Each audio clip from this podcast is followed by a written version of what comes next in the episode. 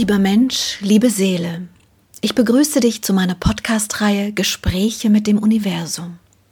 Seit einem Nahtoderlebnis habe ich die Gabe, mit den feinstofflichen Energien des Kosmos zu kommunizieren. Dies geschieht in einer Form tiefer Meditation, in der ich bestimmte Wesenheiten der jenseitigen Welt bitte, mit mir in Austausch zu treten.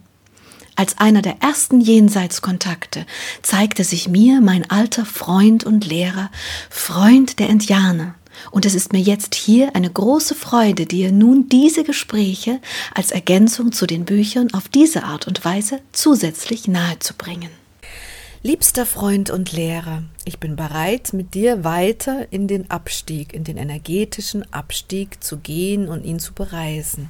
Bitte, bitte berichte. Meine Kraft kann sich, wie übrigens deine auch, nicht in die sehr dunklen Bereiche des Kosmos bewegen. Das ist so, weil wir zwar unsere Kräfte modifizieren können, aber sie auf ein derartiges Minimum reduzieren ist nicht möglich. Unsere Seelen und ihre Kraft ist so viel mehr kraftvoller, dass wir unser Wesen verlieren würden, unser Bewusstsein verlieren würden. Deshalb habe ich mir angeeignet, diese Bereiche nur mit meinem Bewusstsein zu bereisen. Und wie geht das? Es würde mich wirklich sehr interessieren, das von dir beschrieben zu bekommen. Wo befindest du dich und wie geht das? Ich bleibe mit meiner Seelenkraft ganz in meiner Ebene. Mhm. Wenn ich mich dann beginne zu konzentrieren, so wandert mein Bewusstsein in diese anderen Ebenen hinein, ohne dass meine Kraft sich verändern muss. Kann man das vergleichen mit der Meditation, wo wir mit unserer Seele im Körper bleiben, aber mit unserem Bewusstsein woanders hinreisen? Ja, sehr gut. Ah. Es ist tatsächlich ähnlich. Wenn ich also meine Aufmerksamkeit ganz auf etwas lenke, so bewegt sich dabei nur der Geist, das Bewusstsein. Aber ich habe auch gelernt, dass die Ausrichtung des Bewusstseins, die Energie, mit der ich mich auf etwas konzentriere, zur Folge hat, wohin ich mich bewege. Das ist ja auch eine Art Energiegesetz. Ja, das ist auch richtig so. Aber in diesem Fall willst du und kannst du dich nicht dorthin bewegen. Also musst du es nun bei der Bewegung des Geistes belassen. Verstehst du? Ja. Ist das für dich anstrengend, so zu reisen? Nein. Okay, dann werde ich das jetzt auch weiter versuchen, ähm, denn ich habe es ja auch eigentlich schon gemacht. Aber ich bin weiter gespannt, wie es weitergeht. Gut, versuchen wir es. Lenke deine Aufmerksamkeit nun durch die bereits besuchten Ebenen hindurch, die Verstoßenen, die Liebesentrissenen und die starren Seelen. Dann stößt du an eine Linie. Warte, ich bekomme die ganze Zeit das Bild von einer Art Mauer. Ist das richtig? Ja. Echt? Eine Mauer? Ja. Aber die wirkt sehr groß, so richtig so wie so groß wie bis in den Himmel hinauf. Ganz, ganz, ganz, ganz groß. Als hätte sie kein Ende. Was ist das? Das ist doch keine Mauer. Ich meine, da gibt es ja keine Mauern. Es ist eine energetische Mauer. Ah. Sie bremst das Bewegliche und filtert das Unbewegliche. Aber im Kosmos gibt es doch keinen unbeweglichen Zustand. Sehr wahr, Liebes, aber sie bildet dennoch die Trennwand zwischen den sich weiterhin, wenn auch langsam bewegenden Energiefeldern der Seelenbruchstücke und derer, die sich nicht zu bewegen scheinen. Und warum braucht es dazu eine Wand? Ich weiß es nicht. Okay. Also ich stehe jetzt an dieser Wand, ich bin mit meinem Bewusstsein dort und sie scheint echt undurchdringlich. Ich komme nicht durch. Was, was machen wir denn jetzt? Jetzt kannst du mit deinem Geist die Wand durchdringen.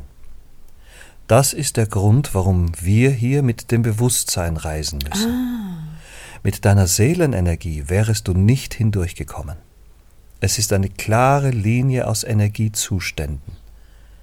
Bewege dich nun hindurch. Das ist tatsächlich noch mal ganz anders, als ich es kenne. Ah, danke. Ich muss erst mal schauen, wie das geht. okay. Wir halten jetzt hier gerade fest etwas, das sonst wirklich viele Minuten, zehn Minuten oder so gedauert hat. Aber ich mache jetzt hier einfach weiter. Es geht, aber ich habe ein bisschen das Gefühl, als würde ich Kopfschmerzen kriegen. Das kann sein, ja. Bleibe bei deinem Bewusstsein. Bewege dich, wenn du kannst, mit deinem Geist und beschreibe mir, was du siehst. Ich begleite dich. Also, es ist ja auch sehr still und ich empfinde es eigentlich ja nur als still. Es ist noch dunkler, also noch dunkler, dunkel, dunkel. Aber ich habe keine Angst. Sehr gut. Das brauchst du auch nicht. Und das bedeutet, dass du in deiner Seelenkraft bist. Mhm. Das gefällt mir. Wenn du dich noch länger auf diesen Bereich konzentrieren würdest, so würdest du folgende Dinge bemerken. Ich berichte. In manchen Teilen finden sich mehr Seelenbruchteile als in anderen. Mhm. Es ist also nicht als ein Bereich, der alle Seelenbruchteile gleichmäßig beheimatet anzusehen, sondern es scheint unterschiedliche Qualitäten zu geben. Ich habe diese einzelnen Qualitäten aber nicht erforschen können, da keinerlei Informationen durch diese Seelenbruchteile fließen. Mhm. Sie sind nicht nur starr, sondern sie wirken fast leblos. Mhm. Ja, darüber hatten wir schon mal gesprochen, dass du es eigentlich wie eine Art Friedhof bezeichnen würdest, mhm. weil es fast schon wirkt, als wären diese Energien tot. Ja. Aber wir sind uns auch einig und wir kennen die Energiegesetze, wonach es den Energietod nicht gibt. Was genau ist dann hier der Zustand? Hast du das schon in Erfahrung bringen können? Ja. Es sind Bruchteile von Energiefeldern, die so wenig Energie haben, dass sie fast nicht bewusst existieren. Mm. Sie haben keine wirklichen Erinnerungen, weil sie auch so wenig Bewusstheit tragen. Sie sind energetisch sehr, sehr schwach. Und das ist die Ursache für ihr schwaches Bewusstsein. Meine Erfahrung hat gezeigt, dass durch diese Kraftlosigkeit mehrere Komponenten geschehen. Einerseits ist es deshalb so still, weil die Energien so niedrig schwingen. Und zusätzlich ist dadurch für uns schwerer wahrzunehmen, welche Art Problematik diese Energiefelder in ihrer Materie tragen. Ich will damit sagen, dass sie nicht wie die anderen drei Ebenen in anderen Bereiche wirken. Es ist nicht so, als seien sie mit einer Art Emotionalität behaftet. Sie sind einfach nur. Es ist wie das leere Sein. Verstehst du, was ich meine? Ja, ich glaube. Ich glaube, ich verstehe, was du meinst. Wenn wir vorher die Energien hatten, die sich verstoßen gefühlt hatten, die anderen, die keine Liebe empfunden haben und die anderen, die starr waren, mhm. dann hatten wir immer noch eine gewisse Art Emotionalität dabei. Und eben anscheinend auch noch etwas, das sich erinnern konnte. Mhm. Hier gibt es keine solche Emotionalität und keine Erinnerungen. Nichts. Ja, genau. Es wirkt, als wäre dort nichts aber dennoch siehst du die Seelenbruchteile, oder? Ja, ja, und ich kriege Kopfschmerzen, mein drittes Auge. Blende es aus, Silvia, blende es aus, wenn du kannst, bitte. Nur noch eine Weile. Okay, also aus, aus Menschensicht würde ich sagen, es ist furchtbar langweilig hier. Ich habe dir von den unterschiedlichen Konzentrationen der Seelenbruchteile berichtet. Was ich auch interessant finde, ist, dass manche dieser Seelenbruchteile sich ganz alleine aufhalten. Mm. Andere wie als wären es Haufen. Und wenn es diese Haufen sind, dann können sie durchaus auch weit in die Räumlichkeit wirken, also nicht nur in einer Ebene, sondern den Raum erfüllend, aber gebündelt. Und du konntest, wenn du so eine Art gebündelte Energie von, nein, gebündelte Art von Energien gesehen hast, nicht erfragen oder rausbekommen, warum die so gebündelt sind? Also ich meine, die müssten doch jetzt dann schon ein bisschen mehr mhm. Energie, Kraft, also Bewusstsein haben. Sollte man meinen. Aber ich konnte es nicht. Okay, dann lass mich mal bitte ein bisschen weiterschauen. Ich bin gerade bei so einer Bündelenergie. Nein, man kann nicht mit ihnen kommunizieren. Es geht nicht. Interessant. Jetzt fängt auch mein Herz an, sich zu verkrampfen. Interessant, wo du mich hier hinführst. Lass mich bitte weiterschauen. Es ist ja schon auch interessant. Bleib in deinem Bewusstsein. Hm.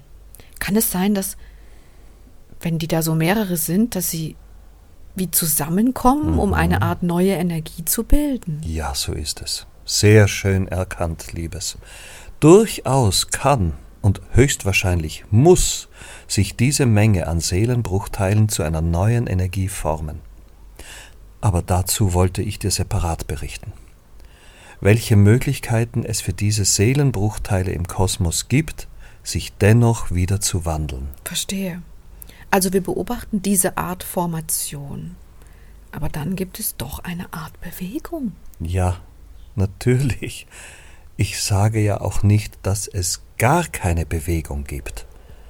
Nur ist sie im Vergleich zu den anderen Feldern, welche wir besucht und kennengelernt haben, so viel geringer, dass es für einen Moment betrachtet scheint, als seien sie völlig unbeweglich. Aber rechnen wir mal mit deiner Zeit in Äonen, so bewegen sie sich natürlich. Ach Mensch, die, die da mir, die da so ganz alleine sind, die tun mir irgendwie echt leid. Das ist furchtbar. Ich will mal zu einem hingehen. Moment. Ich habe einen, der sieht aus wie so ein abgebrochener Pfeil. Weißt du, was ich interessant finde? Wenn ich Energieimpulse dahin geben will, ist es, als würden sie gebremst werden, als mhm. wäre die Energetik in diesem Bereich so, als müssten die Energieimpulse wie durch eine Art Teermasse durch. Ja, das habe ich auch schon bemerkt. Rein physikalisch würde mich jetzt interessieren, warum das so ist und was das ist. Jetzt wird mir aber echt langsam schlecht, Freund der Antenne. Hm. Ist das, weil die Dinge dort natürlich keinerlei Energie und Energiebewegung und deswegen auch keinerlei Licht haben? Ich habe darauf keine physikalische Antwort, Liebes, so gerne ich sie dir geben möchte. Aber für mich ist es so, wie es ist. Ich kann keine Formeln und Parameter der Problematik bieten, ich versuche sie dennoch gerne weiter zu erforschen und zu begreifen. Ja, ja. Die Frage nach Formeln ist für mich auch eine Art von Begreifen. Das ist mein innerer Analytiker. Tja, ich weiß. Und der Analytiker ist auch sehr gut und gern gesehen. Aber hier kommen wir an die nächsten Grenzen deiner Physik. Ja, ich verstehe. Also ich fühle mich jetzt mittlerweile so schwer wie vielleicht 10.000 Tonnen. Mein Herz ist schwer, es fühlt sich an wie ein Stein. Ja. Mein drittes Auge wirkt, als wäre es wie mit Beton zugekleistert und verklebt. Hm. Unglaublich anstrengend ist diese Ebene. Jetzt sag mir nicht, dass es noch eine gibt. Doch. Nee, ist nicht dein Ernst. ich nehme gerade in diesem Bereich einen Bereich wahr, in dem es ein bisschen heller wird. Aber der ist dann oben, gell? Ja. Was ist das? Das ist das Verbindungsglied der Ebene in die Urkraft der Quelle. Gut, dass du das schon wahrnimmst. Es ist nämlich sehr, sehr klein. Ja, aber es ist da. Wozu ist es da? Es ist da, um der Ebene die Verbindung in die Quelle zu ermöglichen. Ja. Denn auch dieser Teil ist ein Teil der Quellkraft. Aber da kommt nicht irgendwas durch oder so. Nein, nicht wie du es meinst. Aber es ist die Verbindung der Ebene in und mit der Kraft der Quelle, die du wahrnimmst. Ja, verstehe. Also diese Mauer, die wirkt, als wäre sie unendlich. Ja, natürlich ist sie unendlich. Sie umschließt diese Ebene, Liebes. Wow. Das ist sehr interessant zu sehen. So etwas Gigantisches. Ich möchte das jetzt mal für die Zuhörer hier festhalten. Es wirkt wirklich so, als wäre das noch einmal eine andere Welt. Da ist eine Art Riesenmauer, die dennoch keine Endlichkeit kennt. Auf der einen Seite hat man so etwas wie noch ein bisschen Licht, aber es ist so grau, es ist tatsächlich etwas Räumliches. Auch wenn ich dieses Wort hier nicht wirklich passend finde. Auf der anderen Seite ist es eigentlich wie ein anderer Aggregatzustand. Ja, ich glaube, so würden wir das in unserem Menschenverständnis beschreiben. Sehr gut. Das ist eine, hm, die eine Seite ist noch mit Luft und die andere Seite ist mit Teer. Ich denke mir, damit kann jeder von euch was anfangen, wenn er das hört. Es ist unglaublich bremsend, einfach wirklich ganz anders schwer, dunkel und unangenehm. Aber schon interessant, dass es sowas gibt. Und du sagst, jetzt kommt noch was anderes? Ja, Da bin ich ja mal gespannt. Sind wir denn jetzt mit diesem Bereich durch? ja. Dann möchte ich bitte, dass wir uns jetzt wieder nach Hause bewegen mit unserem Geist. Natürlich, Liebes. Also, bitte begebe dich nun wieder auf die andere Seite dieser Energiemauer. Begebe dich weiter durch diese Frequenzbereiche hindurch, bis du wieder in die lichtvolleren Ebenen trittst, weiter und weiter, höher und höher und höher, und empfinde, wo du dich wohlfühlst. Okay. Ich bin da. Sehr schön. Fühlst du dich gut? Ja. Bleib noch ein bisschen in dieser Aufmerksamkeit des Lichtes. Tanke das Licht, tanke die Wärme, die Ruhe und die Liebe, die dich umschließt. Hat ein bisschen was von Auftauchen. Mhm. Weißt du was, wenn ich dieses Gefühl jetzt als Gegenpol zu den anderen Ebenen habe, zu dem anderen eben, dann ist das Gefühl hier das Gefühl von purster Fülle. Mhm. Und das in der anderen Ebene, die ja auch voll ist, aber mit dieser Teerenergie voll ist, da gibt es dieses Gefühl von Fülle nicht. Also das hier ist eine erfüllende Energetik und dort ist, ein, ist es eine volle Energetik, die aber nicht mit Liebe und Bewusstsein gefüllt ist und deswegen empfüllt, empfindet man auch diese Leere. So kann man es beschreiben, Liebes. Ja, sehr schön. Also ein Ort ohne Liebe und Bewusstsein ist schon krass, dass es das gibt. Hm. Interessant, das eine ist das Innere erfüllend, das andere ist das Innere also nicht erfüllend. Sehr schön gesagt. Also diese Mauer, die finde ich jetzt schon noch spannend, wenn ich drüber nachdenke. So eine Energiemauer, dass es sowas gibt, haben wir vorher überhaupt nicht gehabt in den höheren Ebenen. Nun ja, lass mich weiter staunen. Ich danke dir für diese Session und bin sehr auf die nächste gespannt. Ich kann mir gar nicht vorstellen, wie es noch weitergeht, aber ich werde es ja erleben. Vielen Dank, mein liebster Freund. Danke. Liebe. Danke, Silvia. Liebe.